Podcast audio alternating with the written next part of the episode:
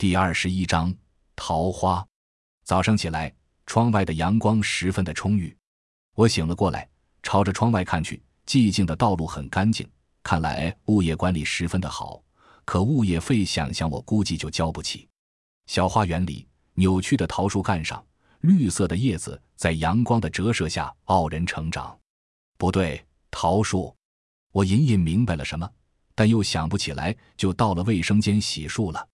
走道上，我看到玉小雪已经醒来了，穿着粉色的薄纱蕾丝，也在楼上过道上正去卫生间。我从下面看上去，鼻血差点要狂喷出来。这，这是同居诱惑呀！正气不灭，邪鬼不侵；正气不灭，邪鬼不侵。我压了压心中的邪火，就钻入了卫生间刷牙洗脸。好一回出来，我再也不敢往二楼那看了。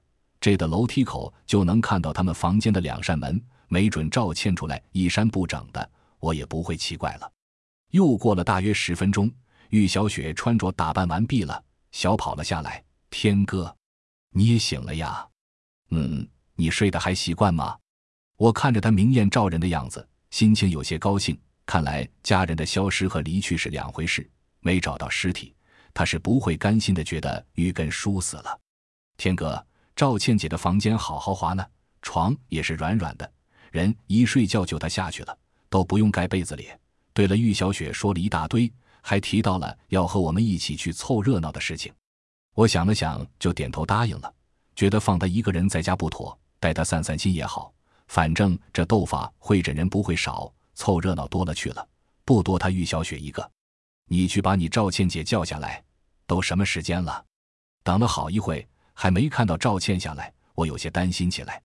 哦，玉小雪就要去叫赵倩，结果外面的大门就响起了门铃声。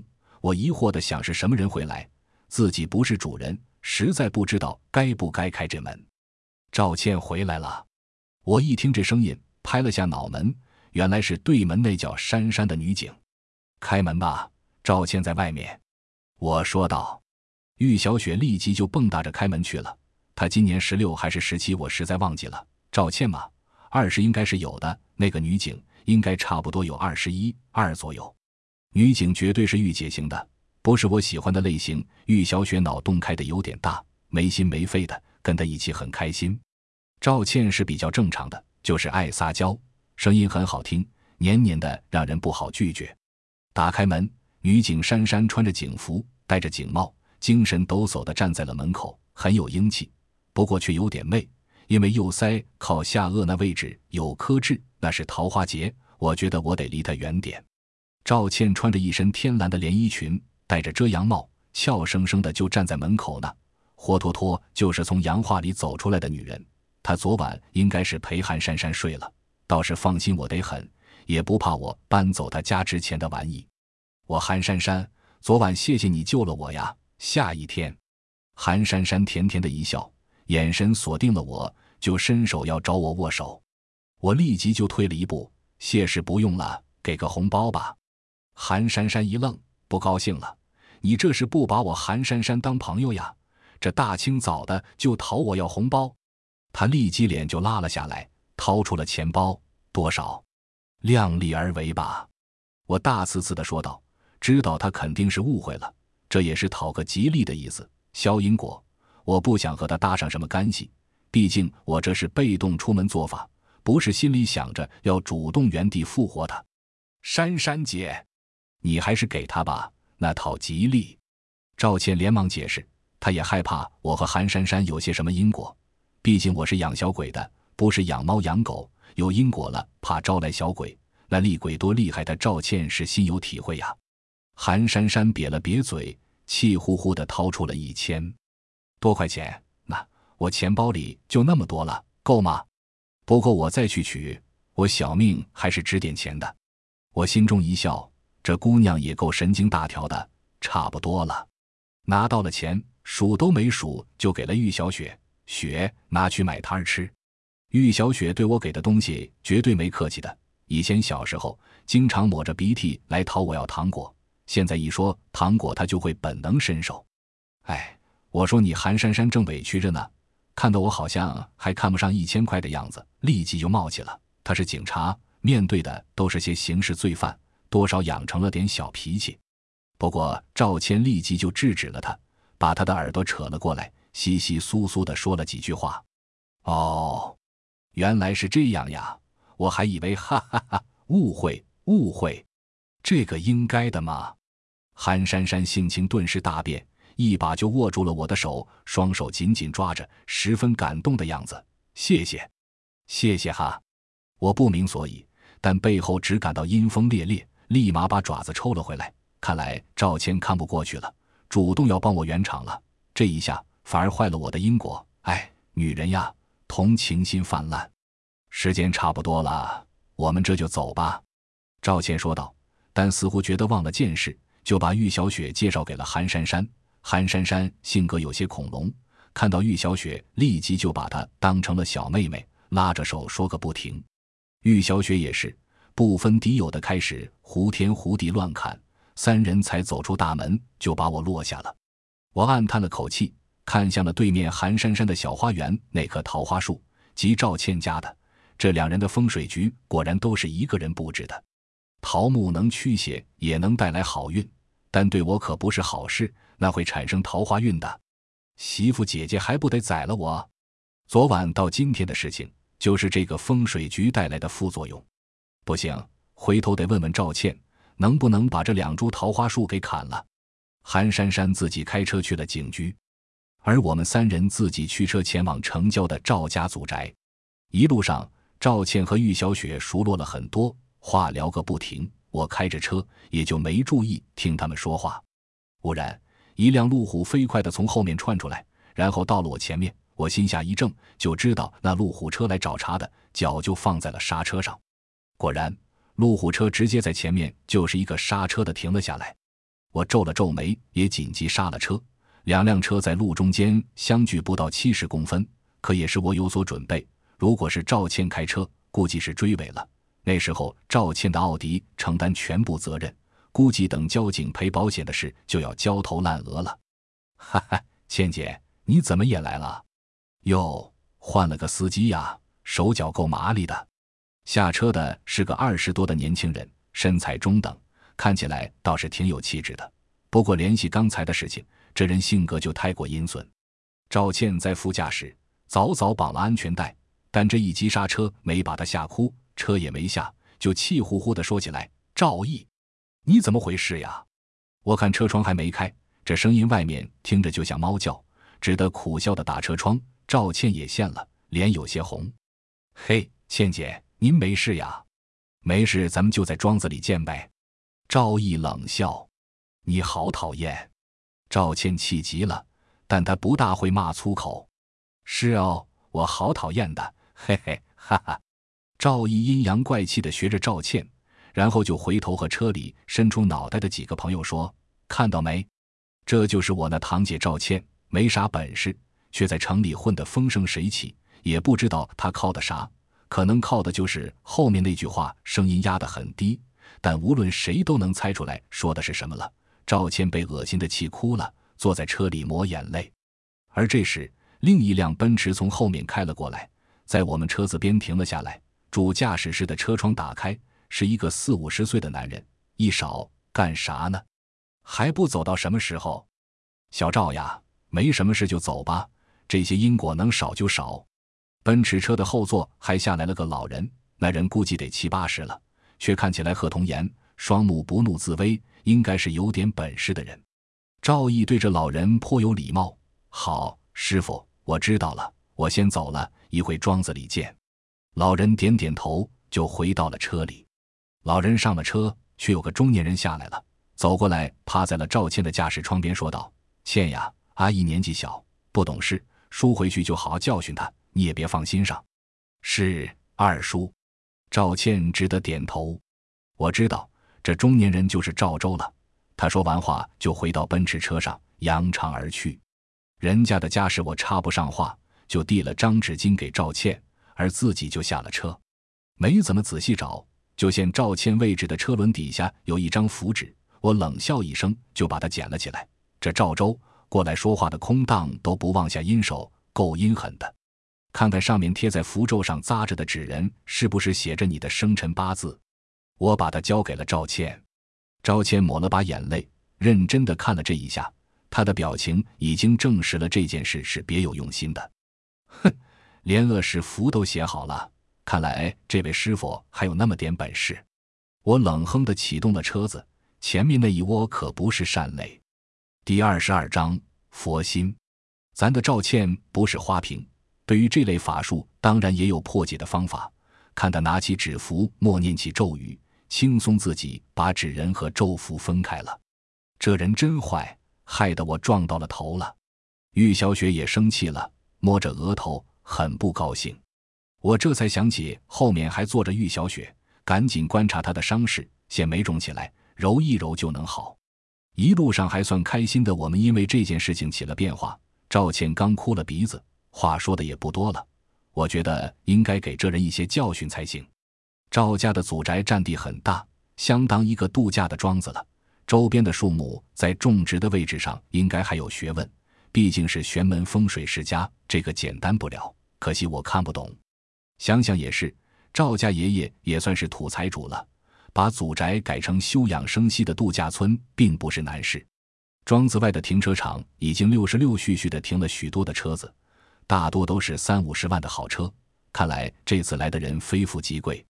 赵和已经在庄子门口着急的等着我们，看来赵毅把给我们下绊子的事情告诉了他。要不是二叔也在，我刚才差点没揍那小子，他娘的阴质！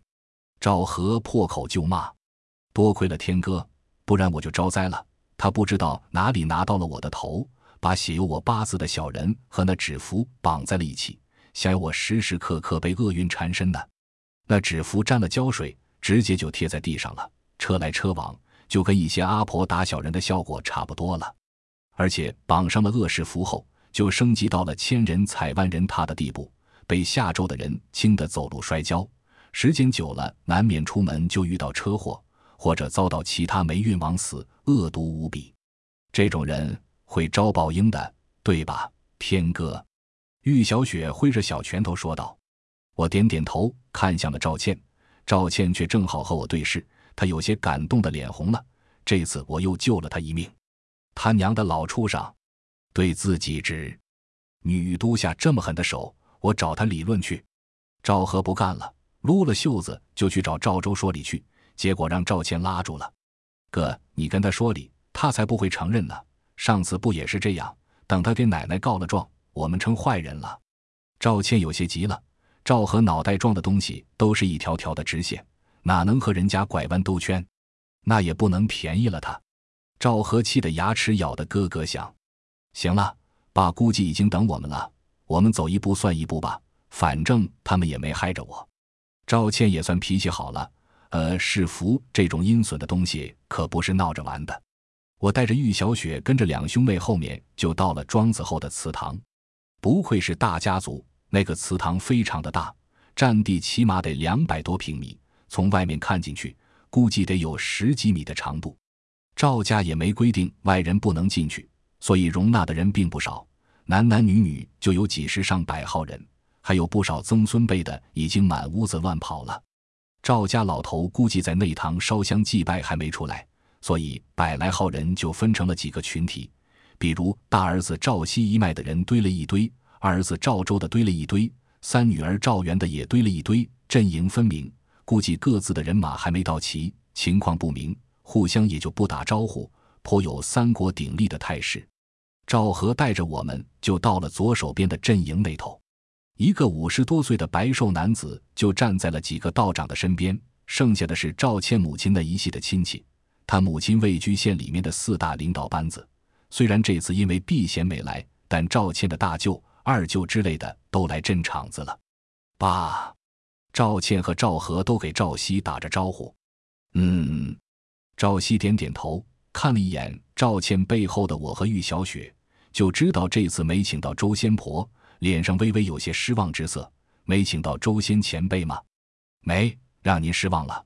不过赵倩咬了咬嘴唇，然后想要把我和玉小雪介绍给。他父亲没请到就算了，周仙前辈不轻易出手。结果赵熙直接就摆了摆手：“都是赵和、赵倩的朋友吧？你们先坐吧，我还有点事要和几位道长说下，就没时间照顾你们了。”爸，他赵倩还要说什么，却给我拦住了。哪里的话，赵叔您忙。我礼貌性的也回了一句：“这也怪不得赵熙，毕竟我们压根就是来看热闹的。赵熙能这样客气，就算是很对得起我们了。还指望人家上宾之礼，就太不识趣了。”我看了眼几位穿着黄色衣服的道长，也没弄明白他们哪个派系的，毕竟没出手看不出来。这几位也没正眼瞧我们。看到父亲不太想搭理自己的朋友，赵倩和赵和表情都有些尴尬。当然。赵倩面对自己父亲时，比赵和已经好很多了。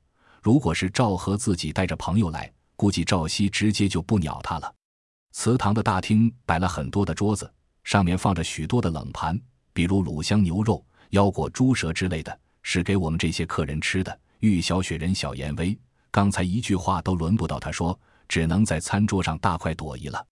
对不起，我爸平时其实也挺好的，只是最近他身体不大舒服。所以心情不大好，赵倩跟我解释道：“没事，反正我又不是来帮忙的。”我笑着说道，拿起筷子夹了点腰果和卤香牛肉吃起来。赵倩不知道说什么好，就看向了自己哥哥赵和，看了看我，捏着下巴没辙。半晌，他蹦出了这么一句：“天哥，咱喝点白的。”哥，不好吧？赵倩立即制止起来：“没事，就来点吧。”我干脆就说道：“说干就干。”赵和跑去拿了两瓶金六福，给我满上了一杯。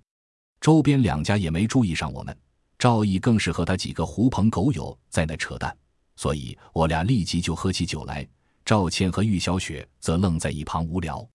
不一会，人来的差不多了，赵家老头坐着轮椅也从内堂走了出来。他瘦骨如柴，满脸都是老人斑。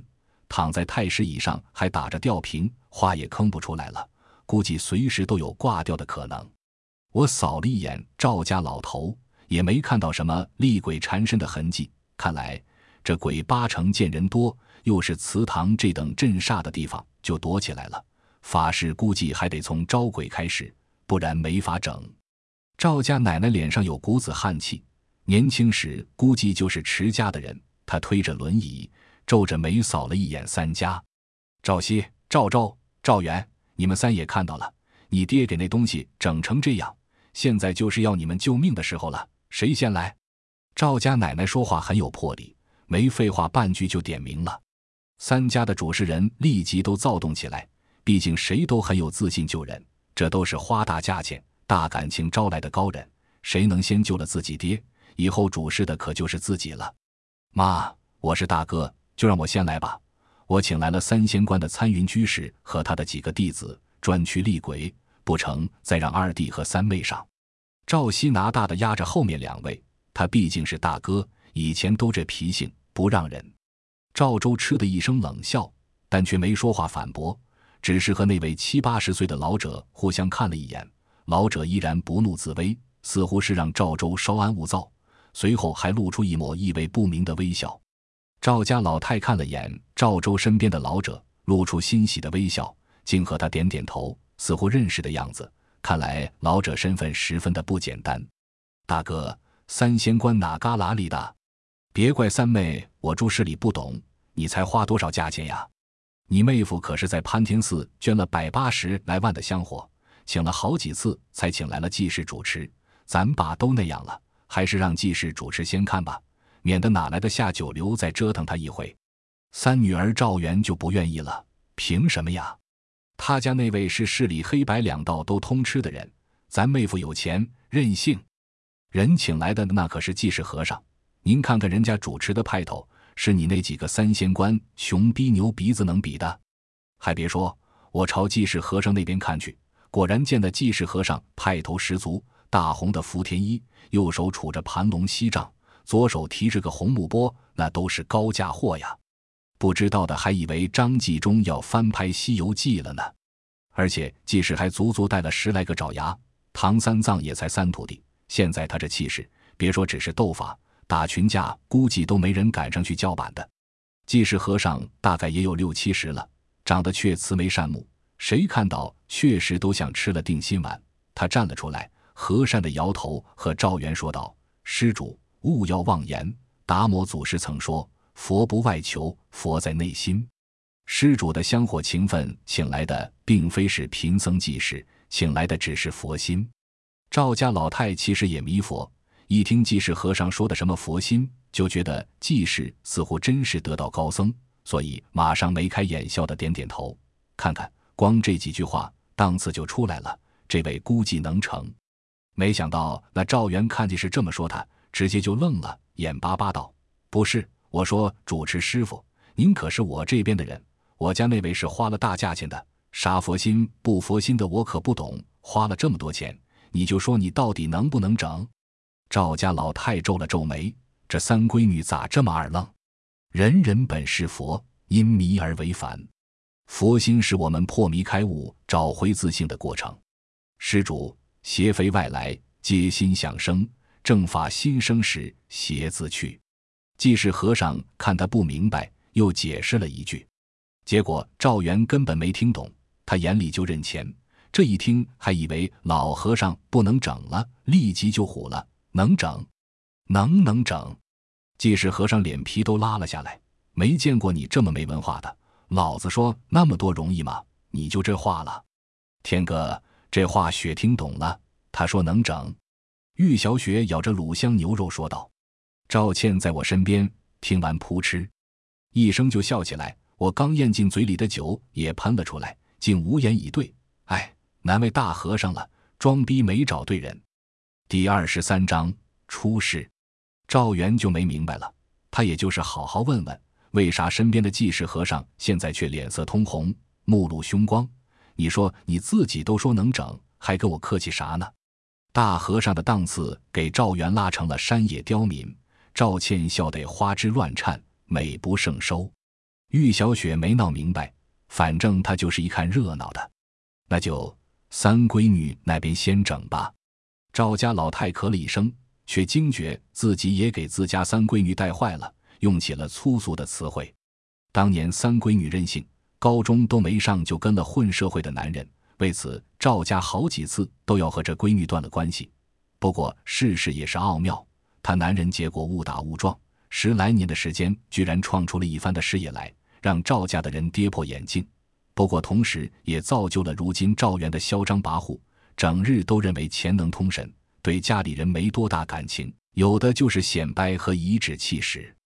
妈，还是您懂行。赵元顿时无比高兴起来。那么，赵熙、赵周，你们俩兄弟就先带其他的师傅到庄子里休息，然后各自带上子女到老头子的房子来。赵家老太说道，就要推着赵家老太去住宿的地方。赵元赶紧的跑过去，接过轮椅，和赵家老太攀谈起来。至于一群和尚，也跟着两人一起前往。赵熙苍白的脸色泛起了一丝怒容，对着早年就屡教不改的三妹，从来就没有过什么好印象。冷哼一声，就带着几个道长去休息了。毕竟师傅之间都是竞争关系，对方做法，你也不能公然去看，更不能指指点点，所以只有亲朋好友才能前去围观。赵家的庄园一应俱全，什么棋牌室、运动室都是标配。大部分随同而来的看到主家话，也就没跟去。毕竟做法也不是两三天了，看都看腻了，所以很多都赌钱打麻将去了，更有些直接就去客房睡觉休息了。我和玉小雪因为是朋友关系，就跟着赵倩随同赵熙一行三十多个亲戚朋友前往老头的驻地。赵熙虽然不明白我和玉小雪都跟来了。但既然是赵倩的朋友，他也就没说什么了。毕竟这个女儿做事还算有分寸，不像儿子，整日里跟一些狐朋狗友，竟知道喝酒打架。老头住的地方相当的豪华，客厅里用的家具都是越南的红木，各种摆件也是相当的有讲究。旁边还有许多的小型盆景，刚进门就仿佛有股心意逼人而来，好风水，连我都能感觉到了其中的厉害。如此风水局居然还能招鬼，那着实也很吓人。赵谦点头对我微笑。十几个大和尚似乎对法事十分的有经验，香案摆上，扎上盘香，各种法器、蒲团、木鱼、一应俱全。一切就绪后，已经过了中午，那群大和尚也不觉得饿，就在那一起敲木鱼，念着咒。我问赵倩懂不懂这什么咒，听他皱着月眉说，好像叫什么楞严咒的东西。这玩意听说是功德咒，一念起来功德广布，赵家老头做过的孽债的直接间接受害人就会来索功德，索完了这件事情就了结了。听完我就觉得这百八十万还不算丢水里，这群和尚是有点本事的，能当和尚哪一个定力不强的？很快两个小时的时间就过去了。什么事情都没生，玉小雪挨着我都睡着了。看来一时半会儿也不会有什么效果了。我也看不出他们闹的哪一招，咱们还是先去吃饭吧。我苦笑说道：“其实我根本是没看懂这群和尚在干啥。如果是道家的法术，我以前看过外婆的书籍，多少能知道点苗头。这大和尚的法事，我真完全不通。而且我看天色还早，照这个态势，要么是和尚还在热身。”要么就是济世的本事还不够，大唐的阴气根本没起来，招不来所寨的厉鬼。我们都坐在赵熙后面的蒲团上，我这么一说话，赵熙看了过来，目光里有些严厉，似乎有些不满，不过表现的没多明显。但看向赵倩时，眼神里明显带了责怪，意思估计就是你带来的都什么朋友。赵倩有些尴尬，刚想说点什么补救，我就已经开口了：“赵叔，我看不太明白。”就先出去了。你如果饿了，我和赵倩给你送点斋饭什么的。赵熙一听，额头上立即就冒起了青筋。不过他还是很讲礼貌的，就道：“，那先谢谢你了。我还不饿，如果你饿了，就先去吃吧。”赵倩哪还不明白他爸爸的性格？他爸最恨别人对一件事情没能坚持下来，或者不能办妥帖了。这回他没带来周仙，连交的朋友都是打退堂鼓的人。估计现在心里对自己印象就掉底了。天哥，要不我们再坐会吧？赵倩其实是想挽救我和他爸爸的关系，可他哥哥赵和就不乐意了，小声说：“天哥都说走了，你还愣啥呢？妹子，你不是学道的吗？听那和尚鼓噪啥玩意？走了。”其实赵和是觉得我比这群师傅有本事多了。既然我都这么说了，自家妹子还说这话，就有点呆萌了。结果赵熙就怒了，低声呵斥起来：“赵和，你爱听不听，别带上你妹妹，滚！”赵和皱了皱眉，心道：“这你都能听见。”不过他爸就那脾气，他没办法，就站了起来：“天哥，咱走吧，一会那群大和尚和道士搞不了，咱再回来。”赵和也算是去，也不跟赵熙顶嘴，就想着如果大和尚和道士们不行，再和我来收拾残局。结果赵熙哪知道这里面的道道，以为赵和是要和他对着干，要等和尚道士弄不来时再回来看热闹，所以他嗖就站起来，要不是人多，差点没一巴掌直接抽过去。赵和吓坏了，赶紧的跑出了大堂。我哪还不知道赵熙现在的态度，当即苦笑的带着玉小雪出去了。赵倩看我一走，也就站了起来。这样一来，赵熙脸直接黑了下来。气得指着赵倩和赵和的手指都抖了，表情已经写脸上了。以前还以为你赵倩懂点事，没想到一个样。赵倩很委屈，心里后悔早知道就不来了，来了让父亲留下个不好的一面。不过他就认准了我有本事，对比听大和尚念经，还不如多和我扯扯关系。我们一起到了吃饭的地方，随便吃了点。赵和倒还好，跟我喝完大半瓶金六福。赵倩就不行了，草草吃了两口饭，脸上都是难过。我看赵倩不怎么高兴，就决定去周边的地方看看风景。赵和立即同意了，并且主动的带路前往附近非常有名的连城山。连城山当年是南大门抵抗法国殖民时期清军修建的一座炮台山，这里山高水深，景色秀丽。爬到山顶往下看，江河环绕，风水极佳。赵倩也说这个地方是风水宝地，只不过她说完皱了下眉，看的却是一处空旷的地方。我也看了过去，感到一阵阵的阴郁气息在下方汇聚，形成了诡异的气场，不禁就问起了那边的位置怎么阴气重重。这一问，赵倩跟我解释了起来，原来这个地方从建国前后就曾作为过枪毙罪犯的法场，好比军阀混战、内战、文革、严打，这一路下来，冤死的、枉死的就多得数不清了。因此，坏了一盘的风水，一到了晚上，一般人不敢靠近的。我一听，立即就记在了心里。下山的时候，已经过去了三四个小时，天色渐黑，玉小雪有点扛不住了，她是不想回庄子了，太无聊。赵和一听玉小雪想回家，立马也装着哈气连天。实际他今天起得太早，而且几个很铁的朋友也喊他回去喝酒，加上他怕见他父亲赵熙，就找理由要回去。我和赵倩只得无奈驱车回城。赵和中途让我们把他丢在了县里的融合酒吧，玉小雪就被我们送回了小区。毕竟是答应了赵倩，我没理由不回庄子。赵倩她是真心关心自己爷爷，所以肯定是要去的。因此，我们两个都心意相通的开车出来。回去的路上，我喝过酒，不能酒驾。赵倩心情不佳，就认真的开车，没说什么话。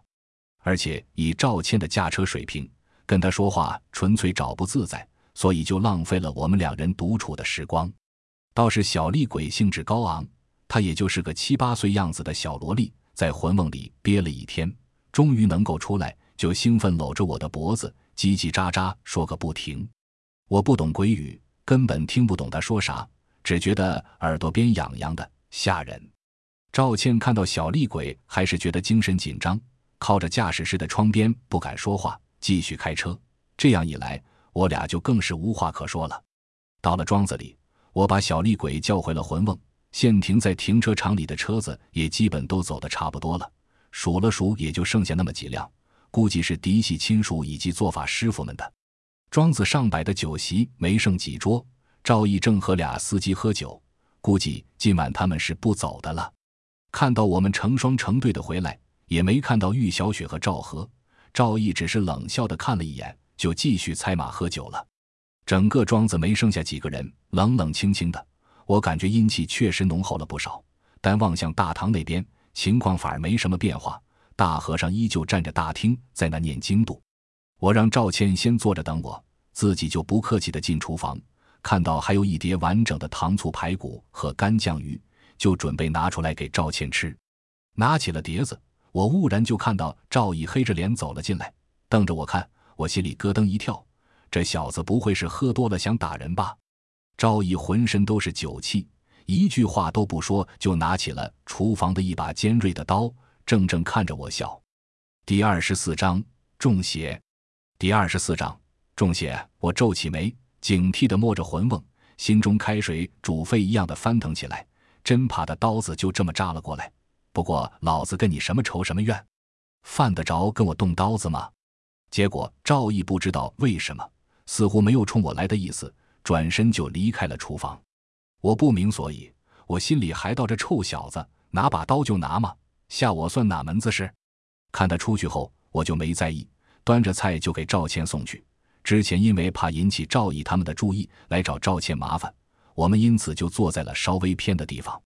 来吃点吧，你今天没吃多少东西，今晚吃多点，听话。我加了点干酱鱼，放到了赵倩的碗里。嗯，赵倩还有些不好意思点头，不过还是高兴的吃了起来。我看她开始吃了。就回头看了看赵毅拿刀去干啥了，结果见他是走向大厅的，我就觉得是不是哪个师傅叫他拿刀去做法了？毕竟不少乡下的法师都有去厨房拿刀做法的先例，我也就不在意了，埋头吃着。天哥，难为您了，还陪我回庄子来。赵倩小声的和我说道，在碗里夹了口饭放嘴里，动作很雅致。没什么，反正我今天也答应陪你一天了。而且我也有些好奇你爷爷的事情，我随便的回了句，又给他加了块排骨。其实看着漂亮女人吃饭也是一种享受。赵倩有些脸红，毕竟还是第一次和男人单独吃饭。不过也怪不了她，后面我才知道，她以前上学的时候是个眼镜妹，度数还挺高，整天都抱着些玄之又玄、阴阳怪气的书，根本没什么男人缘。直到毕业了，去国外做了激光矫正。才出落成了现在的大美女赵倩。我朝着其他桌看去，现赵家请来的师傅都吃完饭休息去了，我就多拿了一套碗碟摆在了自己身边。赵倩有些好奇地看着我，在干什么？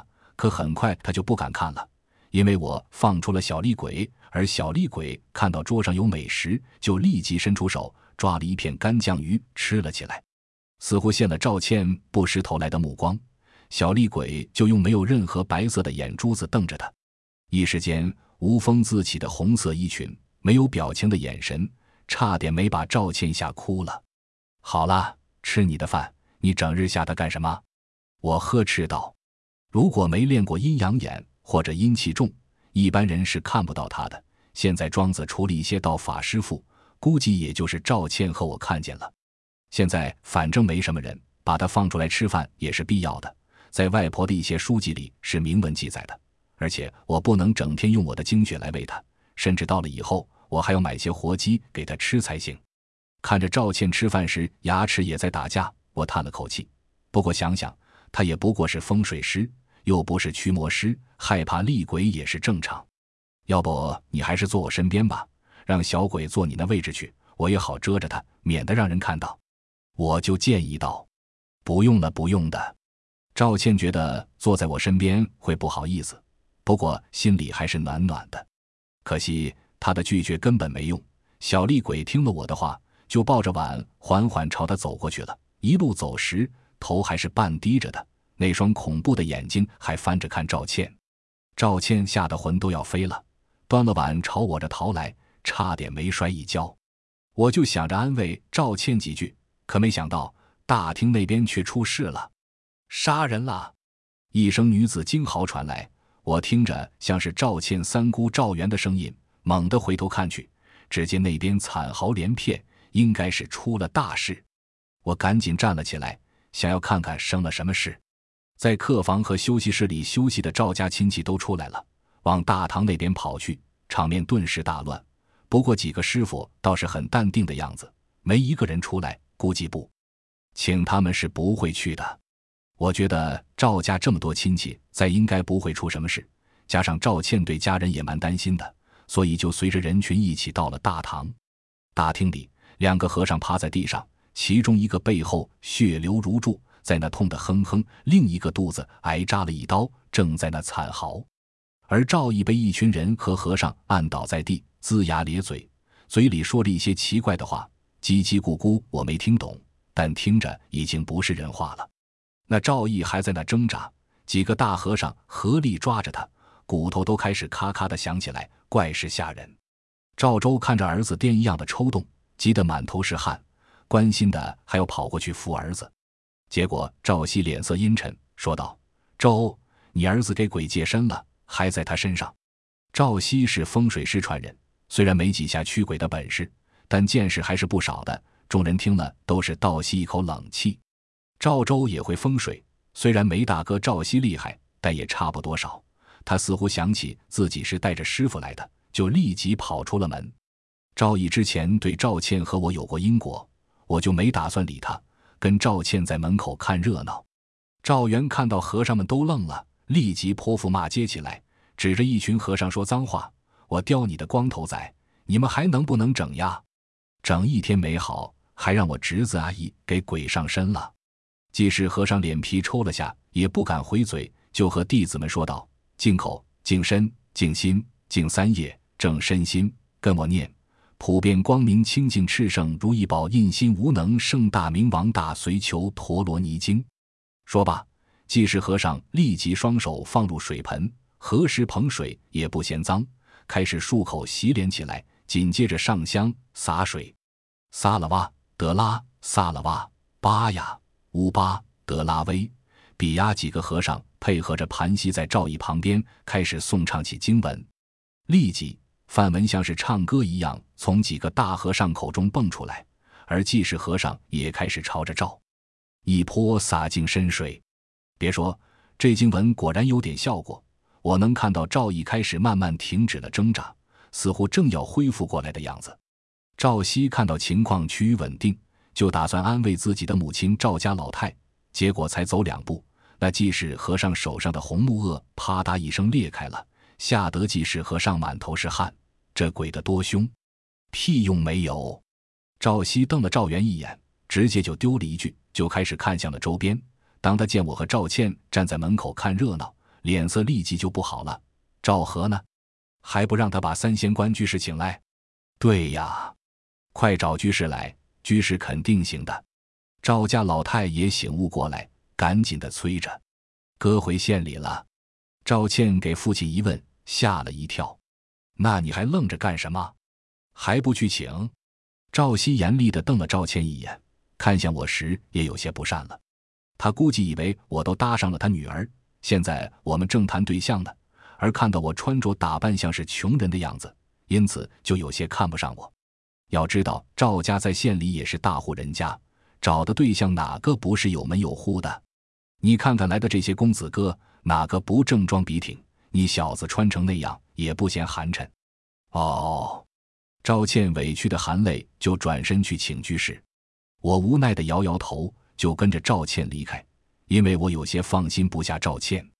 陪着赵倩到了休息室，就看到三仙观的参云居士和弟子们在那淡定的喝茶。赵倩着急的就过去和他们说了大致情况，参云居士倒也没怠慢他，放下杯子就朝着大堂去了。半路上，一群和尚满头大汗，背着受伤的同伙，还押解了一个边走边想咬人的和尚，跑着去停车场了。济世和尚唉声叹气，满头是酒水，胡子还乱糟糟的，看来不是这鬼太过凶厉，就是赵元太厉害，他们潘天寺实在没辙了。哈哈。还以为潘天寺的大和尚多厉害，原来是骗，吃骗喝的，对吧，师傅？三仙观的道士大声的笑着，很是得意。可不是，今天还拽的什么似的，没本事硬要去送死，活不耐烦了。另一个提着家什的道士附和道：“哼，学不到本事，遇到事情的下场就这样，你们也要谨记于心。”参云居士也借着这个机会教训起弟子来，剩下弟子都点头称是，就埋头跟着参云居士去了大厅。到了大堂门口，我朝里面看去，却没看到赵州在里面。这老家伙不是去请师傅了吗？怎么我们反而后来居上了？回过头，看到赵州和那位老师傅正从庄子外停车场赶来，一路走还一路低声说话，黑灯瞎火的，俩老头没事跑庄外停车场去干什么？赵毅给赵倩的大舅和二舅看着，没给绑起来，蹲在一旁哆哆嗦嗦地看着眼前一切。地上有好几滩血，我一看皱起了眉。这赵毅难道刚才真是鬼借身过了？可四处看去，借身的脏东西却在哪？赵熙忙过去握住了参云居士的手，急着道：“师傅，你总算来了，快帮忙看看怎么回事。刚才呀，一给鬼借身后。”潘天寺的和尚念经，好像驱走了邪，结果刚驱走，抢过呀一刀的那个和尚就被上身了，连扎了自己两个师弟，还差点把正在拜神的济世和尚屁股扎了。哦，居然还有这等事！参云居士一副随心的样子，就走过去看睡在里屋的赵老头。见赵老头躺在床上，面色苍白，但和今天看到的没有多大区别。赵老并无大碍。不过身体禁不住折腾了，我先给他下道定神符护住他三魂，再用驱鬼符护住他七魄，然后再开坛驱鬼吧。参云淡然说着，随手就拿了几张辟邪的纸符塞到了赵老头的身下。几个弟子听了参云居士的话，立马不客气的把刚才济世和尚没来得及带走的家事全丢出门外。赵家老太对此没意见。反而见参云不是先做法，而是先保老头子儿一阵的感激，这让赵熙很高兴，说明自己请的师傅很知道人情世故，很有本事。哪像那济世和尚，让自己父亲熬了一天，愣没弄出屁大的事来。妈，参云居士是儿子专门请的，儿子愣是没花一分钱，就是请了好几回。居士一直云游在外，来回都有好几千公里的路。妈，咱真不缺钱。但要不是靠当年的情分，人家居士怕还不来呢。赵熙大话不脸红的在赵老太旁边说道：“对，就该这样。也就你这做大哥的事还靠谱点，在外面有头有脸。”赵老太给唬得很高兴，感动的差点没老泪纵横。赵熙也就觉得自己家主之位一半落在手中了。走出来后，参云居士拿出一张画面咒语的纸，包着带血的刀放到了自己眼前。仔细的琢磨后，就不屑丢到了一边。他又去看了眼赵毅，就断言道：“刀没问题，人是给鬼借身过了。你们可以看到，他眉心鬼气未散，身上还有阴气残留。嗯，对了，我忘了说，这位赵毅小侄，你也不用留在这了，快去医院吧。”说完，还催促赵毅去医院。赵毅给吓得一愣一愣的，赶紧把司机叫来，搀扶着跑了。我差点没笑出声。他们要是跟你参云居士一样能看到，就真活见鬼了。我反正没见到那借身的鬼，刚才不还在济世徒弟身上吗？可正当我腹诽的时候，躺在床上的赵老爷子却如同中了邪一样，开始剧烈抖动起来。这还没抖几下，就嗖的一下，如同僵尸一样弹起了身。他双目翻白，嘴也包不住舌头了，伸出来老长。我一看，不得了。赵老头这回死了。第二十五章鬼差，诡异的一幕让所有在场的人目瞪口呆。赵家做风水这么多年，什么东西没见过？但眼前的景象还是让他们半晌说不出来。赵老头眼珠子上翻的只剩下白色，瘦的竹竿一样，手指状若鸡爪，像是索命一样的乱颤。我已经断定赵老头是死了，阴魂出窍，阳寿都没了。鬼差没准一会就把魂勾走，可我见赵老头阴魂附近阴气重了些，看来是有东西要来把他给勾走了。鬼差是带了阴间鬼符的阴魂，所以就算阴阳眼，也是和阴魂有所不同的，颜色稍浅。这次来的阴魂看起来也是个小老头，只是他远远的在一边，不敢过去，缩在了一边，连自己的阴魂都不稳了。鬼差实力和其他死人阴魂并无多大区别。大多都是阴间点名指派任务的，因此勾魂这种差事都很危险。遇到怨念深重的阴魂，还有可能被反噬，连回去都难了。倘若人为的放一两张避鬼符，他连勾魂都不敢，只能眼睁睁盯着伺机而动。眼前那个来勾魂的小老头，估计也是这种情况。而且也别指望黑白无常、牛头马面什么的来帮忙，人家什么身份？如果不是上头下令，一般的根本请不动他们。不过阴间自古以来消耗掉的阴魂多了，也不是不懂变通，派去勾魂也大部分都是和被勾魂者有救的，比如死去的亲属或者朋友等。被勾魂者一看是熟人，魂也就跟着去了，屡试屡爽。因此老人临死前阴气会很重，看到仙人召唤就呢喃着他们的名字，说某某认识的人来接他了什么的。不久，人就跟着去世了。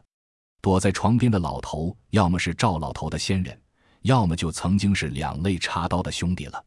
当然，死后杀念重的，他也不会管来的阴魂到底是谁，都是直接反噬，然后杀了鬼差的他们。因为五鬼引荐入阴间，会成为游魂野鬼，或者变成附地灵，害人。有部分特别凶厉的，在吸收了足够多的生气后，就会化作厉鬼，难以对付。阴间事情也多，消耗不起这么多阴魂。一般勾一次不行，就不会再去理会。毕竟一次勾不到，在前鬼差去拿，多数是找不到游走的阴魂了。如果碰上厉鬼，更加是赔了夫人又折兵的买卖，他们不会干。当然，鬼差在阴间也是有备案。如果是重要的鬼差被人为的弄死了，这事情就大了。我的通阴符早就失去了作用。我这几天其实也想了好几种还能见鬼的原因，最后得出了结论：或许是我本身阴气重的原因。以前看不见是有媳妇姐姐在，如今他似乎耗费掉了极大的能量，所以我又变回了幼年见鬼的情况。而且之前扛农村回城的路上，我不还差点给鬼借身了？这足以证明了这一点。鬼差迟迟没赶来，赵老头的阴魂就不知所措。看着自己的尸身在那乱动，没有任何反应的样子，赵倩，你快去把那几张驱鬼符拿掉！我赶紧的说道。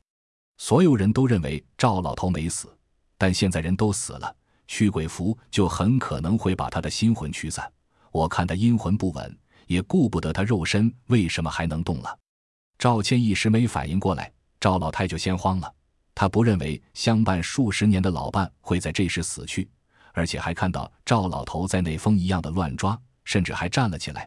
他本能就跑过去看怎么回事。我皱了皱眉，但已经拦不住了。赵老太一下就跑过去要抱住赵老头。赵老头似乎根本不认识他，鸡爪一样的手还没等他上前，就掐住了他的脖子，死命一样的用力。赵老太呼吸不上，和赵老头一样，舌头都要吐出来了。爷爷，奶奶，赵倩惊呼出声，都忘了我说的话，只想着过去拉开他们两人。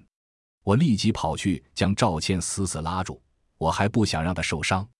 儿，赵熙、赵元、赵周等亲戚看到我和赵谦都到了床边，反应过来也跑过去了。不过还没等他们靠近，就听到咔嚓的骨头断裂声，赵老头的手就给壮实的赵老太掰断了。赵老太当年就是红卫兵武斗派的干部出身，赵家当年没给批斗，很大程度就是因为他的缘故。到了现在，老太身体仍壮实的很，他力气比赵老头大很多，加上赵老头骨质疏松、缺钙什么的，这用力一掰就掰断了老头的手。赵老头一只手诡异的垂着，另一只手却还死命的掐着赵老太，很久没修的指甲硬是插进了赵老太的脖子，血流如注。赵老太一狠，看到自己两个儿子和女儿还没上来，就火了，还愣着干啥？还不救我？你们这帮没良心的，没看到你们爸王死了掐我吗？一群人立即就扑了上去，死死按着赵老头。赵老头不断的挣扎，嘴里说着一些听不懂的鬼话。赵老头确实死了，阴魂在那也快消失了。这些人还以为这赵老头没死，我摇了摇头。趁乱就收走了两张驱鬼符和定神符，然后默默回到了原位。这种画符我虽然也会，但这位参云画的明显比我好，效果当然也强得多。不要白不要。没有了驱鬼符，鬼差的阴魂立定，就带走了赵老头。赵老头对自己的死似乎没有丝毫的怨气，乖乖的走了。我心里像是明白了什么，却一时没想到，反而是赵州带来的老师傅看了一眼我，露出一抹诧异。我回瞪他一眼，皱起了眉。老匹夫，你既然能看到了，却不过来拿走这些咒符，别以为我会再把你当好人。而且你之前给我家赵倩小妞下咒的事情，老子还没找你算账呢。最好别给我逮着尾巴。那老师傅仿佛给我看破心思，也就在看我，眼色如常的站在了旁边。赵老先生已经过身了，参云居士叹了口气，看了眼赵熙，赵熙顿。时正在了当场，怎么会呢？怎么会呢？你不是下了定神符，还下了驱鬼符的？我爸怎么还会给借身了？不是，哎呀，不好！我的驱鬼符会驱散老先生的心魂。参云居士也不是什么坏人，只是没见过多少厉鬼，实战经验不强。这回吃亏就忘了事，想起了自己的驱鬼符，冷汗都浸满了衣衫。我的天呀！你这臭老九牛鼻子，你还我家老伴的魂来！一听人不但死了，魂都要没了，众人都是目露凶光。赵家老太、赵家老太顿时嚎嚎大哭，魂没了，人死不能生，投胎就没可能了。赵家老太眼都绿了，拿起了扫帚就一棍抡到参云居士的鼻梁上。参云居士鼻血猛喷，不过抱着一线希望，他也不能一错再错。可等他跑到床边的时候，却看到几张符都不见了，这立即让他惊讶起来。符纸没了，参云居士怔怔地说道：“刚才还明明在呢。”我没吭声，反正我是雷锋，做好事不能留名，我就不告诉他们。没有阴阳眼，不焚香看不见阴气还很轻的阴魂，除非其他人的阴气跟我一样很重，所以包括参云居士等人。都没看到赵老头的魂已经给勾走入了阴间，滚！你他姥姥给我滚！你害死了我爸，改天老子一把火就把你三仙观烧了！赵州气疯了，一脚就踹到了参云的屁股上，其他几个亲戚都一副气愤填膺。要不是赵老头还在活蹦乱跳的挣扎，差点连参云的徒弟都给打了。哥，你看你找的都啥人？神鬼神叨的，咱爸肯定是给他做法害了，还敢说爸死了？这不睁眼瞎的在骗鬼骗怪吗？赵元拿着赵老太的扫帚追了出去，要痛打落水狗，给几个亲戚拦了下来。参云居士摇头苦笑，他本来还想帮赵老头驱走借身的厉鬼的，可现在看来自己再待下去也是找死，就黯然的带着几个弟子逃离了这里。赵西没法，只能眼睁睁的看着赵州把参云踢走。愣在当下，现在他不但没捞着家主的名头，自己父亲都死了，这下赵家要变天了。赵老头肯定是死了，尸体也是给厉鬼借了身，基本没什么悬念。我可以让小厉鬼出手把厉鬼灭了。可让我想不通的是，我从刚才起就没看到厉鬼什么时候借身的，又从哪里借的身？要不然赵老头给借身前，我就能拦下了。只服是你拿了那爷爷的魂。赵倩泪水连连地看着我。爷爷从小就很疼他，还教了他传男不传女的祖传风水，所以在家里她就是招人妒忌的小公主。你爷爷很善良，安全的去阴间了，会投胎的。我安慰的说道。虽然我不知道赵老头下了阴间会怎样，不过这么说，赵倩能少伤心点。他爷爷在天之灵，或许也会赞同我的说法。赵倩立即哭了起来，想要走过去看爷爷，可给我一把拉住了。还有东西在他身上。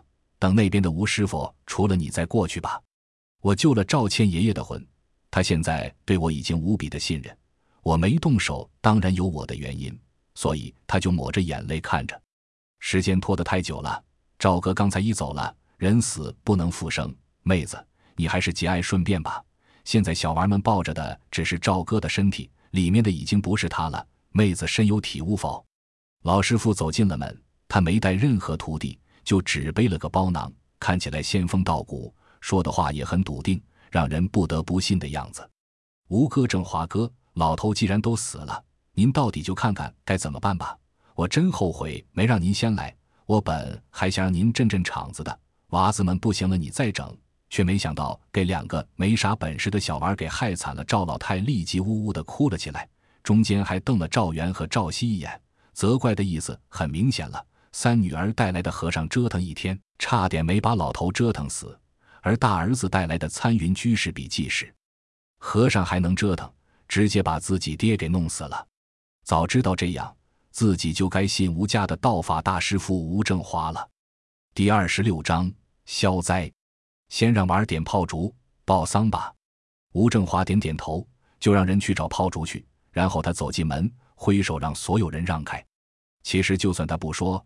按着赵老头的那些亲戚腿早就抖了，赵老头人都死了，现在身上的可是厉鬼，谁还敢按着？这也是吴老太还在，要不大家早就跑了。赵老头被放开后，还在低着头，嘴里念念有词，随后居然就扑向了吴正华。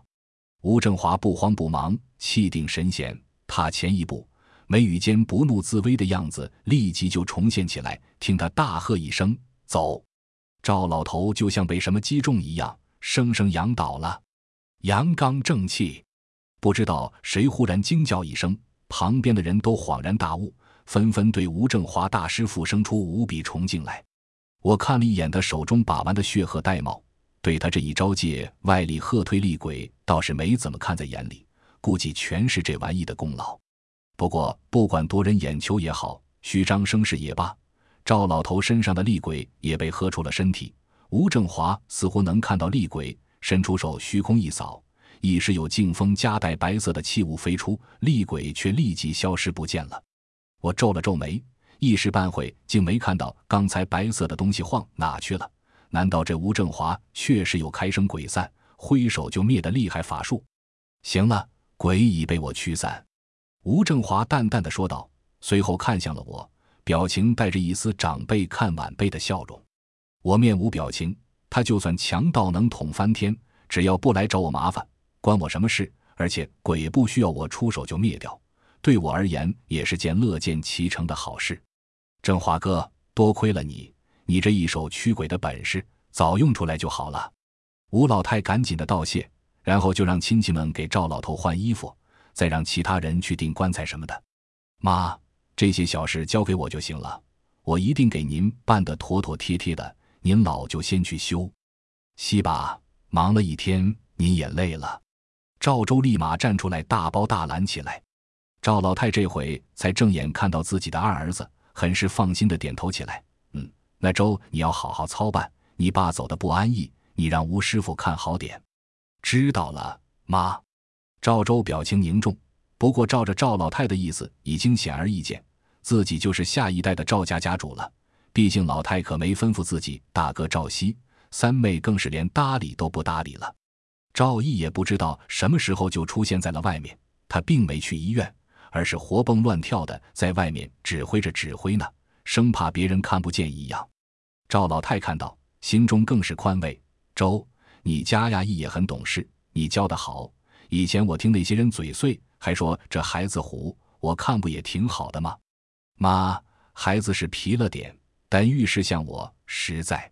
赵周见杆子上爬，赶紧扶着自己母亲出了大堂。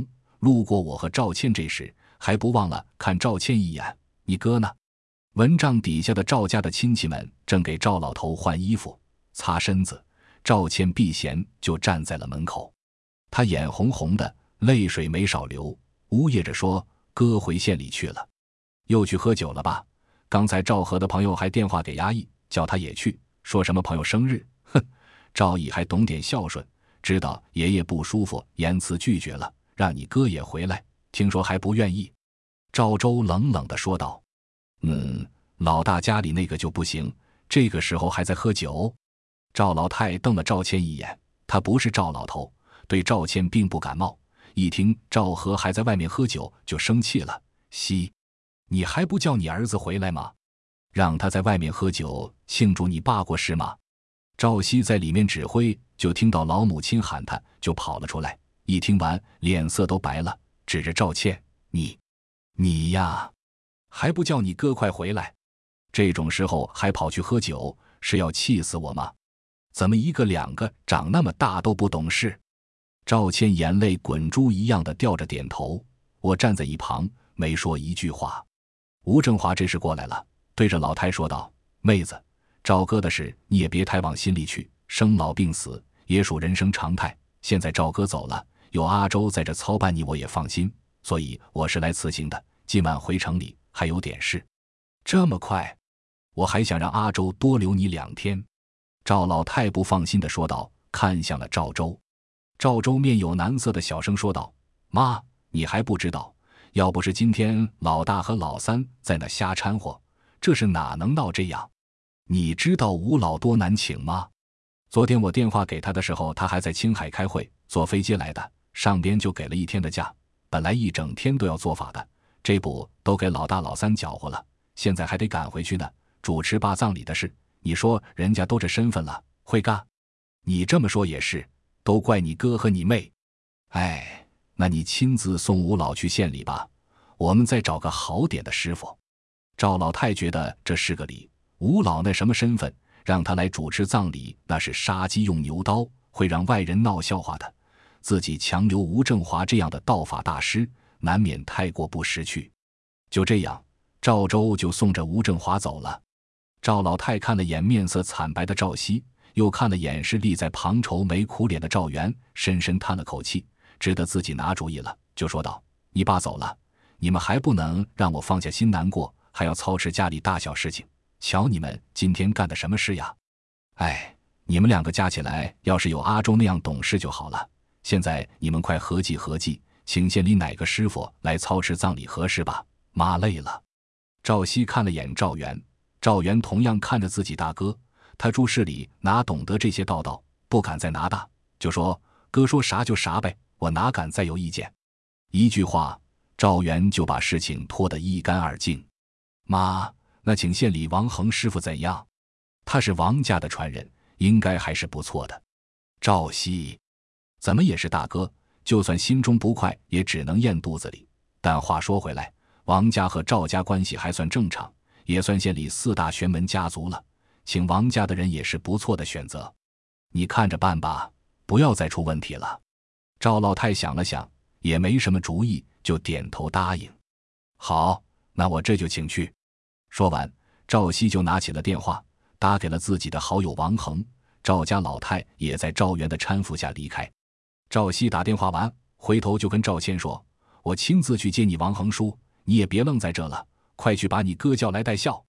我已经电话给哥了。”哥正往这赶，赵倩哭着说：“败家子。”赵熙重重叹了口气，今天他是诸事不顺，连家主的位置都给赵州抢了去，自己还在母亲面前落得如此的印象。家里虽然以前是父亲主事，可老母亲平时比父亲都有主见，父亲一走，自然老母亲说的算。赵家的产业，母亲的名字也占了一半。赵州在母亲眼里现在是香饽饽，父亲的那份产业，估计是要改签给赵州的了。自己捞到的估计就是些末尾。让他脾气再好都沉不住了。门前放了三响报丧的炮竹后，赵家的亲戚们就把准备好的校服和各种东西摆弄整齐了。赵和也急匆匆地坐出租车到了，心有余悸。赵熙开车去接师傅了，不然估计他少不了的挨父亲耳刮子的。哥爷爷去世了，呜呜。赵倩看着赵和来了，立即就委屈的哭起来。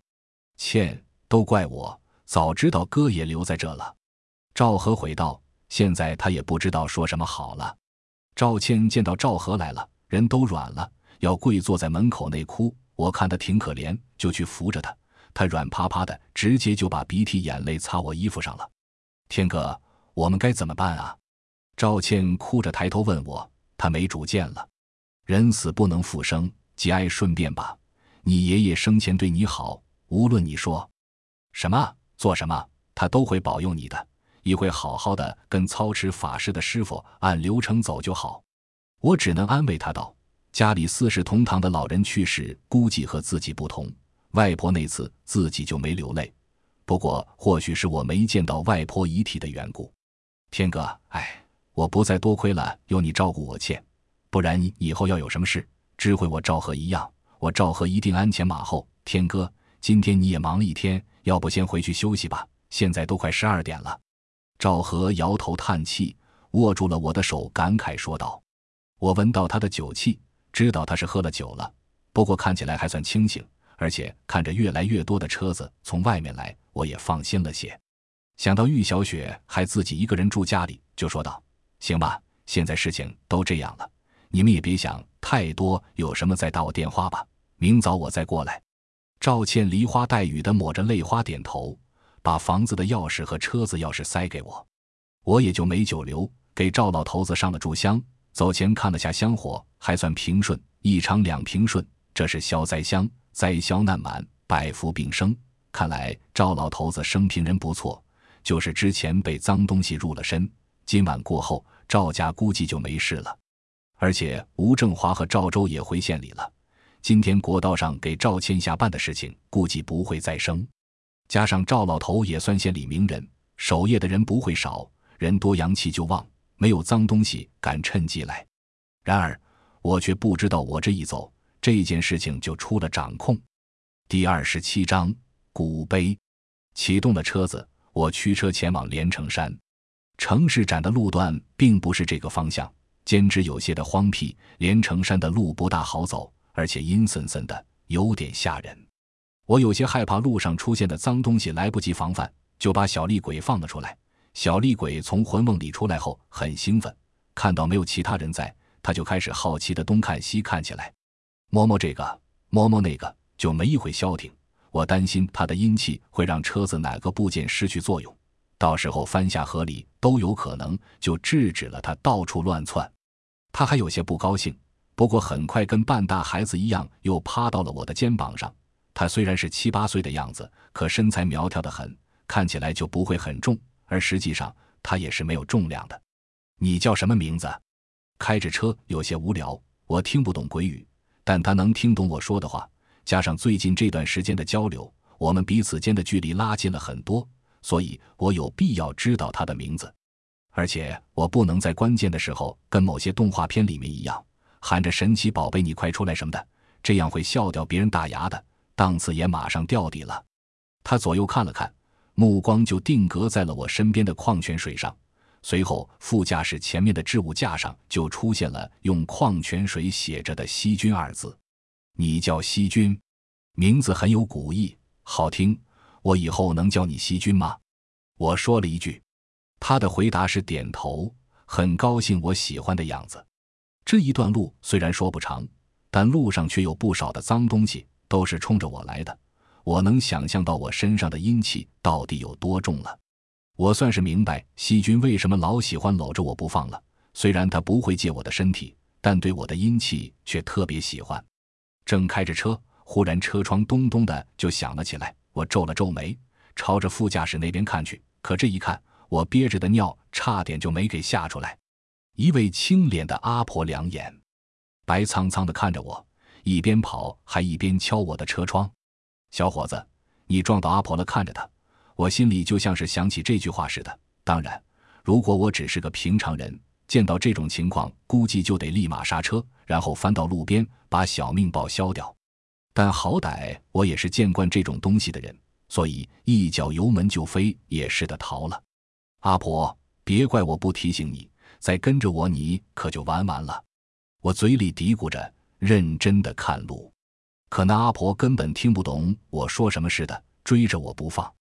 厉鬼大多数都是没有思维的，依靠本能行事，见到吃的就没命的扑过来，如同细菌那样能听懂人话，还有一定思维的，那就是另一个层面的东西了。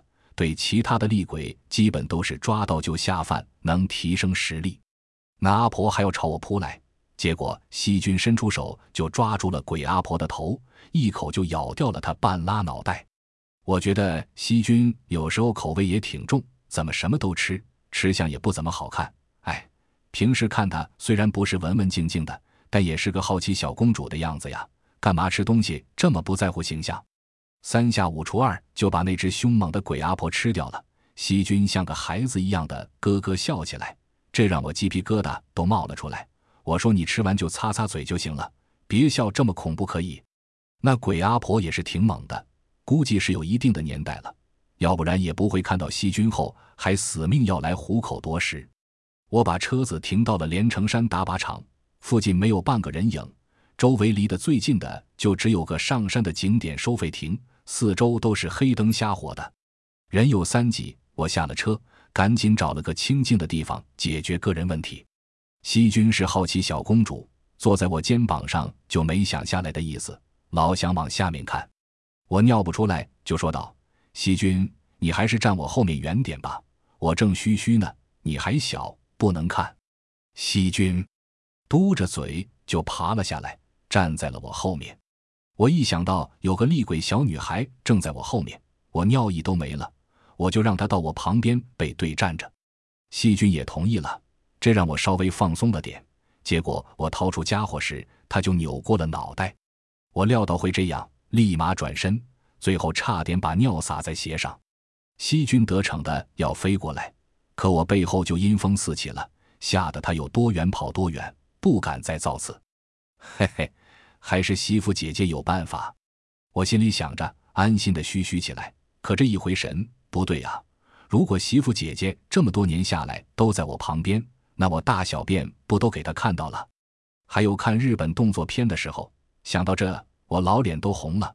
差点没一头扎尿坑里，失策呀！当年我就应该问问外婆怎么把九公主收了才是。但后面我就觉得这些担忧好像是多余的。我印象里的媳妇姐姐可一直都闭着眼睛，而且以她傲娇的性格，绝不会做这些龌龊的事情。自己不做的事情，也不允许别人去做。而且我一看日本爱情动作片，就会莫名浑身冷，根本热血不起来呀！松了口气，我提起裤子。就往打靶场走去，眼前空旷如同操场一样的地方，白色的影子有不少，而在靠近山脚的位置，也有许多阴森森的东西在那走来走去。我的到来让这些厉鬼似乎嗅到了好吃的味道，都朝我看来。不过因为我肩膀上坐着细菌，他们也没有下一步的举动。有了细菌镇着场子，我胆子也肥了不少，就朝着阴气重的地方走去。我现。打靶场的凶灵确实不少，可有阴气最重的地方反而不是这里，而是山脚旁边一座通往炮台山的古桥方向。可能是之前在山顶往下看，没看清楚这个地方的细节。我记得赵和和我说过，这是浔阳山。当年抗法前，这里还是个有十来户人家的村子。可是后来不知道怎么回事，村子就消失了，而古桥就失去了作用，荒废在了这里。走到了古桥边，就着月光往桥底下看去，已经没有流水了。干涸的桥底满是坑洞的岩石，奇形怪状的，凉意逼人。前方远远看去是一片小的荒坟地，有几座十分古老的古碑，我很在意，就打算着走过桥去看看。但迈过桥的一刻，我的衣角给媳妇姐姐扯了一下，看来前面有危险，我瞬间就停住了脚步。要知道，这个时候细菌还在我肩膀上，媳妇姐姐都能扯我衣角，看来前面应该有我不能解决的东西。我皱了皱眉，还是决定往前走。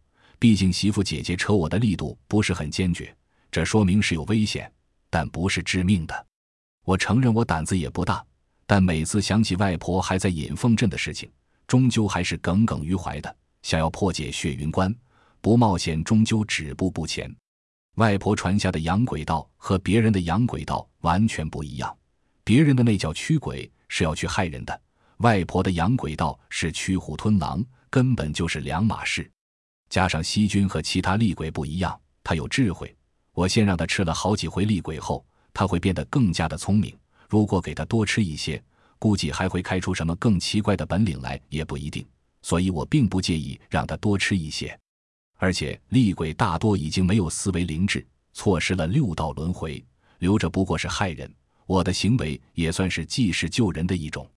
我隔开了许多高过人头的杂草，来到了废弃的荒坟。站在了其中一座古碑的前面，我看到上面记载的碑文是写于道光年间的，看来已经有两百多年的历史了。整座古碑都是用石头砌成，相当的稳固，而墓主人应该是大户人家，身份不低。杂草堆很高，这也是我在山顶上看不清这里的原因。加上黑夜，现在更让我看不清周围的环境。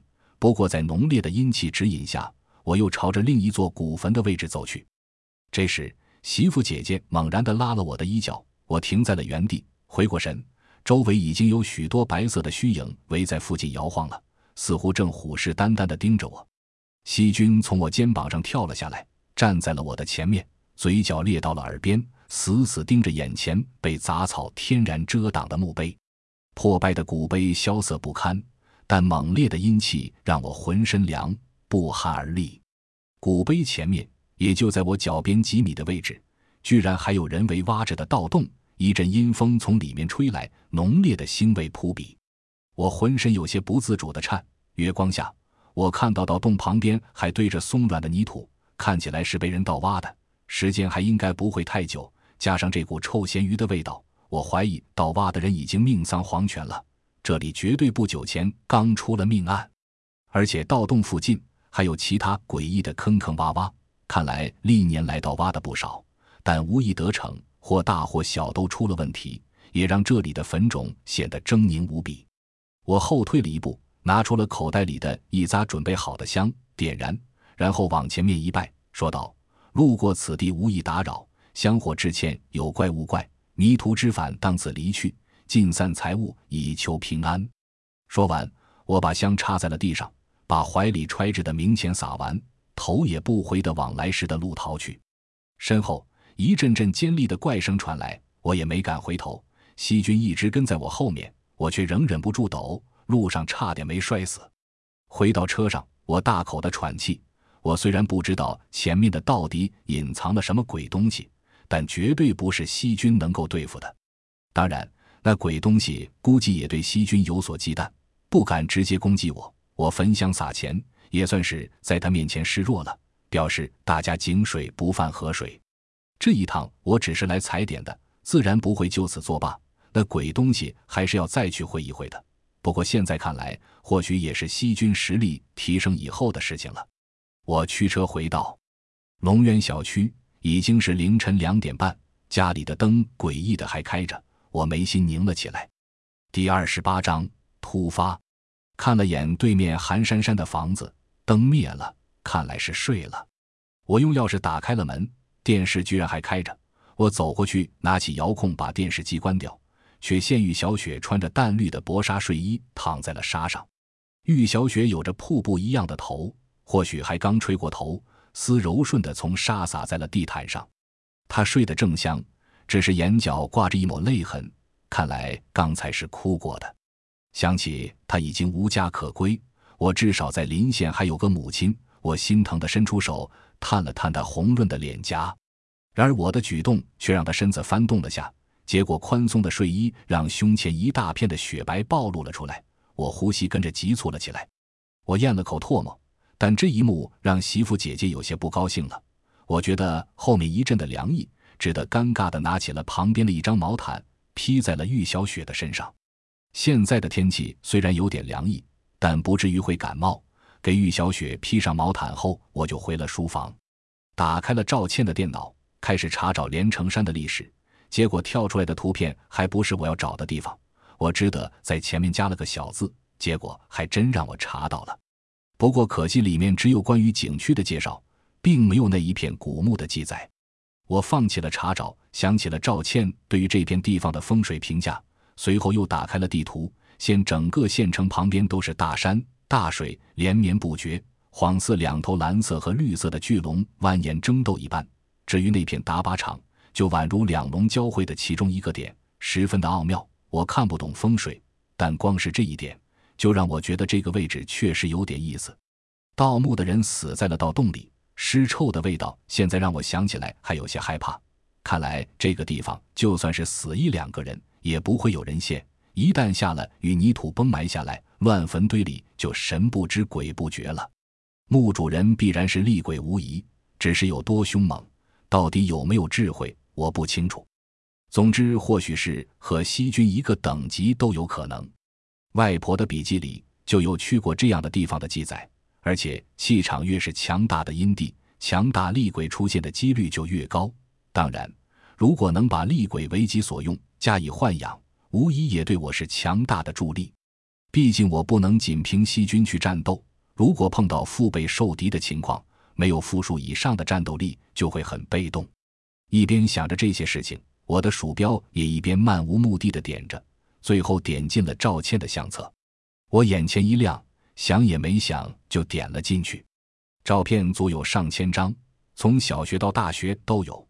我饶有兴趣的从小学、初中的时候看起。先赵倩那时候起还戴着眼镜，长得跟书虫一样，人也是瘦瘦小小的。戴眼镜直到她上高中时候也没有改变。不过这个时候，赵倩虽然还是书呆子，可身材却也初具雏形了。因为有十几张是她去北海的照片，小丫头穿着泳衣，很是性感，雪白的胸脯十分吸睛。我见媳妇姐姐没动静，就有些高兴。看来虽然她能够给我预警，但也仅对于阴气。以及危险气息的感应，闭着的双眼并非故意，而是本来就看不见，所以无法现我此刻做的事情。后面我又看到了赵倩上大学的模样，这时候她已经出落得十分的标致，虽然还戴着眼镜，可瓜子般的脸颊仿佛已经告诉别人她是不可多得的美女。我又好奇的去翻找她去旅游的照片，看看有没有海边的，结果翻到了底部都没找到穿泳装的，让我有些失望。我觉得以后有必要找个理由约上她和玉小雪去海边玩才好。想到这，我心中一跳，想起她爷爷这才刚过世，赵倩估计正伤心的时候。我想这些事情好像也不大对，因此立即关掉了电脑，看了看窗外那棵桃花树，就把窗帘拉了起来。看来我一回到这栋别墅，就会受到桃花风水的影响呀。咚咚，当我要去睡觉的时候。敲门的声音响起来了，天哥，你回来了。玉小雪的声音从门外传来，看来她醒了。我回来了，看你睡在沙上，就给你盖了被子。我说完，起身去开门。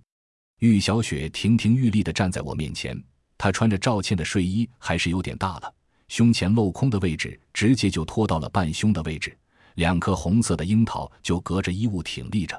仿佛傲然的在提示我，她已经长大了一般。别说她只有十六七岁，可那也是半大的少女了，在身体上完全就不会输给正常的女子。我看着就觉得血液逆行，血压上升，差点没把门关上。天哥，我一个人睡害怕，刚才还梦到小一村的事情了。我想和你睡。玉小雪还是一副睡眼惺忪的样子，没叫我看她的胸部。可可。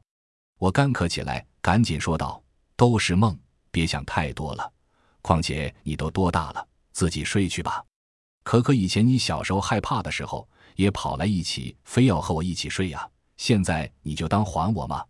玉小雪看我要关门，人也醒了些，慌忙的挤了进来。我害怕碰到她身体某个关键部位，立即就让开了。她也得逞的跑了进来。我叹了口气，如果不是知道玉小雪纯天然呆，我真以为是在色诱我了。我说：“小雪，那是小时候，现在男女授受不亲，你别闹，再闹我可生气了。可那有什么关系？我们从小睡的也不少了，那时候你还只穿着小裤衩呢。”玉小雪还要假装有些不满，但她眼睛的清澈却暴露了她清醒的事实。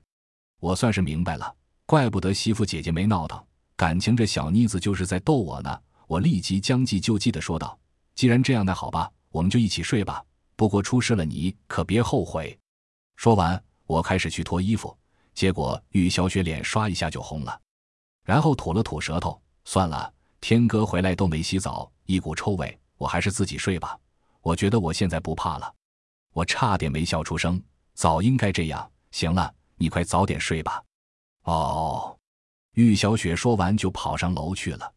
熬到现在，我确实也有些累了，拿了件换洗的衣服就匆匆洗了澡，然后爬上床睡觉。睡着睡着，也不知道几点了，枕头边的移动电话就响了起来。我一看来电显示是个陌生号码，果断就挂掉了。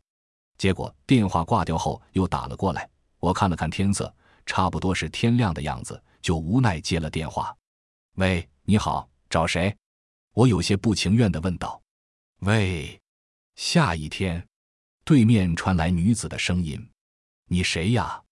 我听到这声音有点熟悉，却一时没想起来。我韩珊珊呀，你怎么还睡着呀？韩珊珊没头没脑地问道。大半夜的。我不睡觉，难道梦游呀？我不悦的回答：“这不是折腾人吗？看时间是六点多，我最多也就睡了四个小时不到。”韩珊珊听到我不高兴，就赶紧说道：“出事了，赵和在我这呢。你说赵和跟你在一起？难道你们不是吧？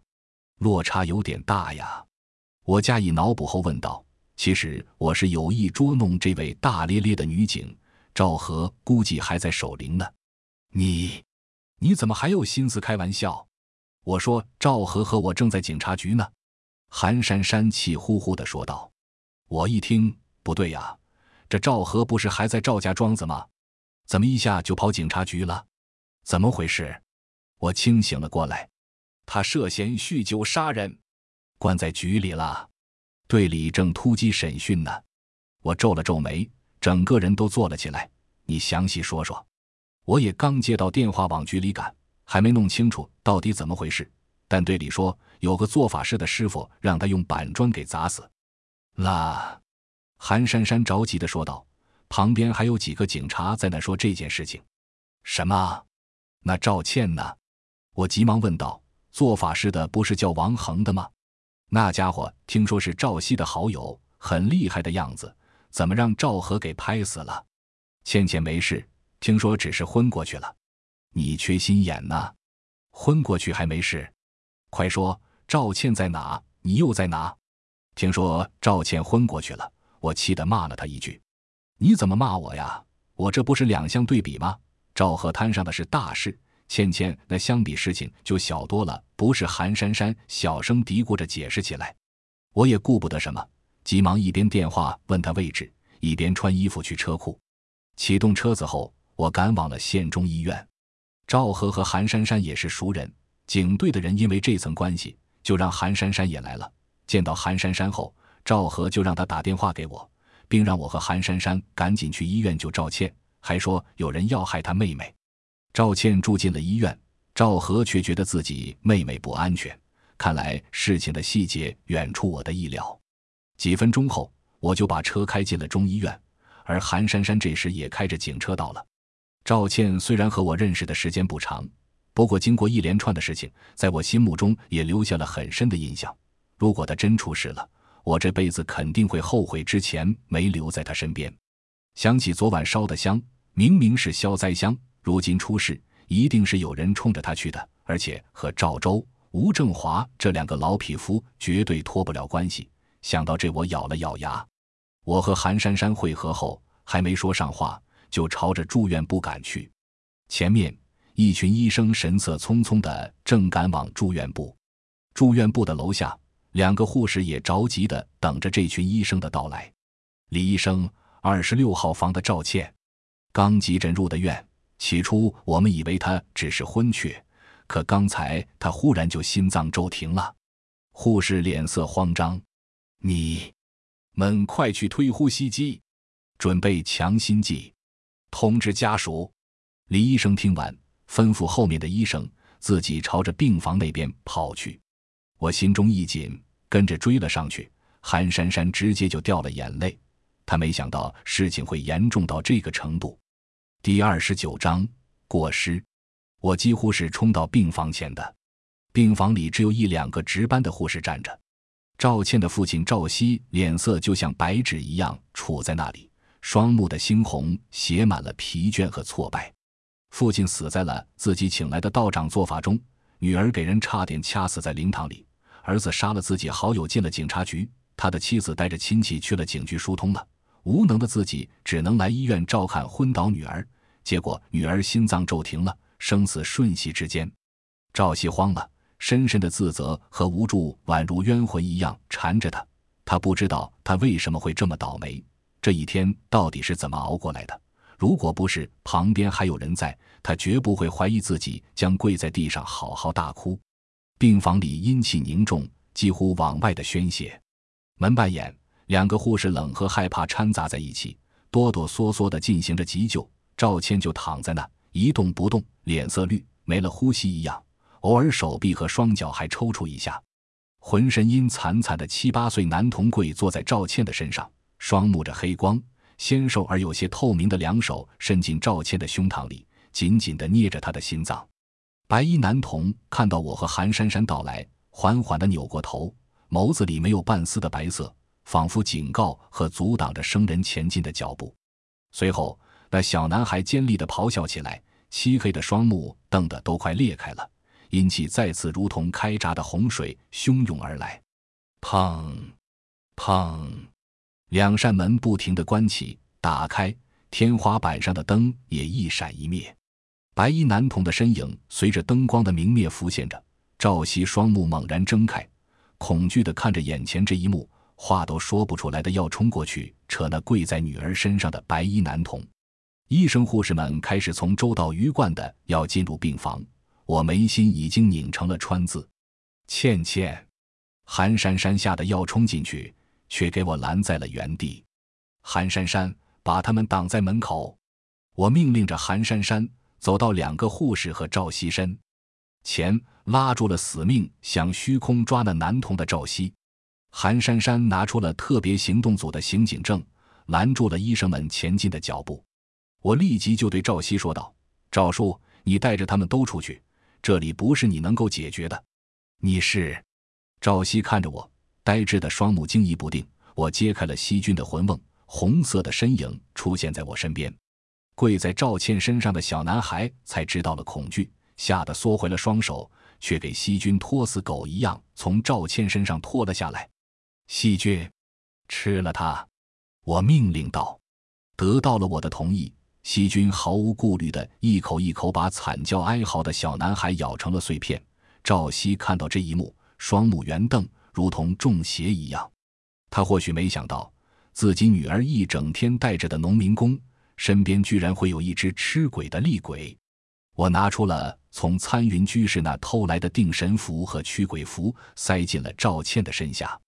天哥，我身上还有赵倩心脏恢复了跳动，脸色青灰的眼醒了过来。看来他身上还有东西，都给我出去！没我的允许，谁都别进来！我坚定不移地对着赵熙看了一眼，示意他离开，顺便把两个护士也赶出去。都都出去！都给我让开，让师傅救人！赵熙立即朝着两个护士吼起来，看着不走，他脸色也有些不善了。自己女儿说他身上还有脏东西，这要迟了，怕就真出事了。两个小护士看到赵倩已经恢复了意识，根本不知道怎么回事。他们看不到细菌，更看不到小男孩，但灯光的诡异乱闪、门板的张合和房里的冰凉，都让他们感到了害怕。值夜班的人都知道，现在是一天里最恐怖的时间段。现在家属都已经下了死命令，他们就更没有带着的理由，牵着手就跑了出去。求求您一定要救救我女儿！出门的时候，赵熙老泪都溢了出来的哀求我。嗯，赵叔不说，我也会做的。我点点头，看着他们把门关上后，守护在门口，我也松了口气。西君在旁边护着。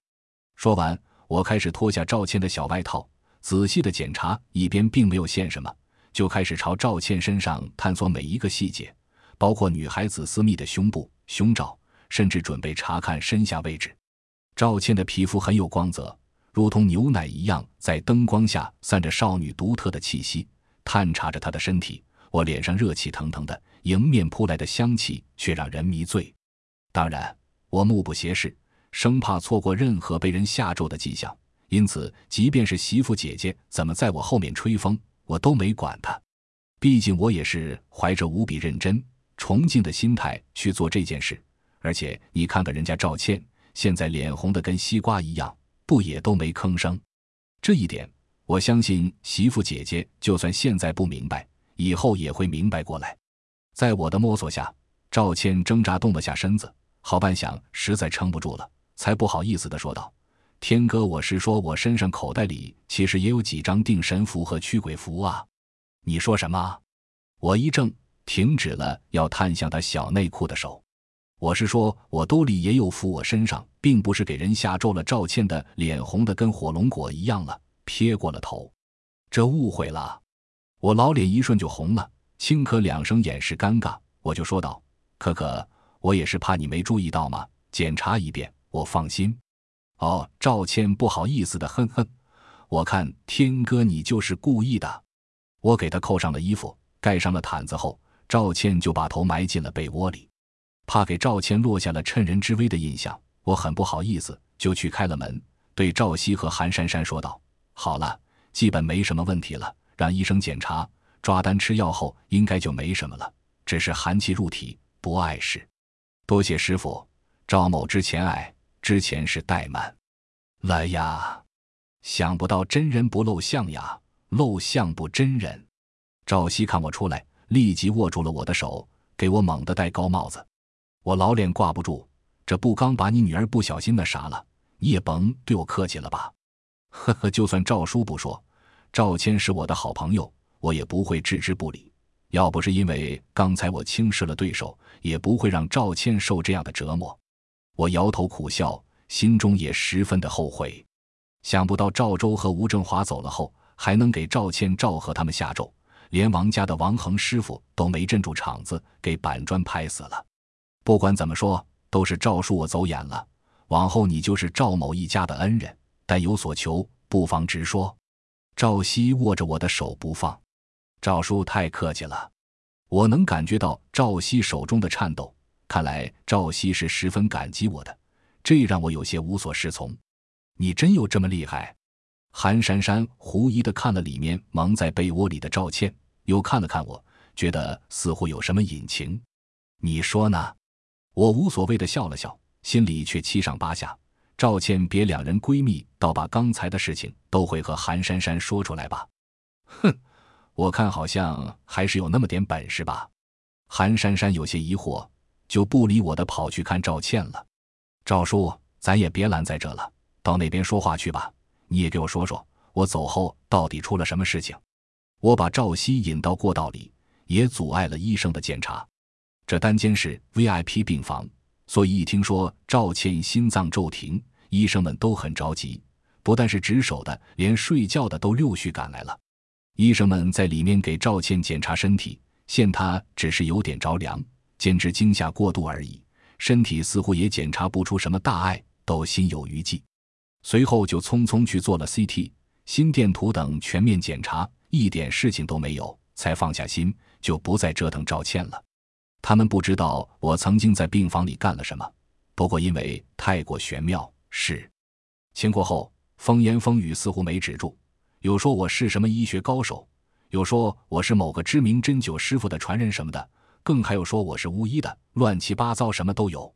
不过我估计都是韩珊珊这个脑洞大开的女人胡吹乱侃出来的，其他人做不来这种事。在病房的过道里，赵熙告诉我，本来我走了之后，灵堂里确实没再生什么怪事。赵老头子入了棺椁，上了钉，亲人们就陆续的从县城里赶来。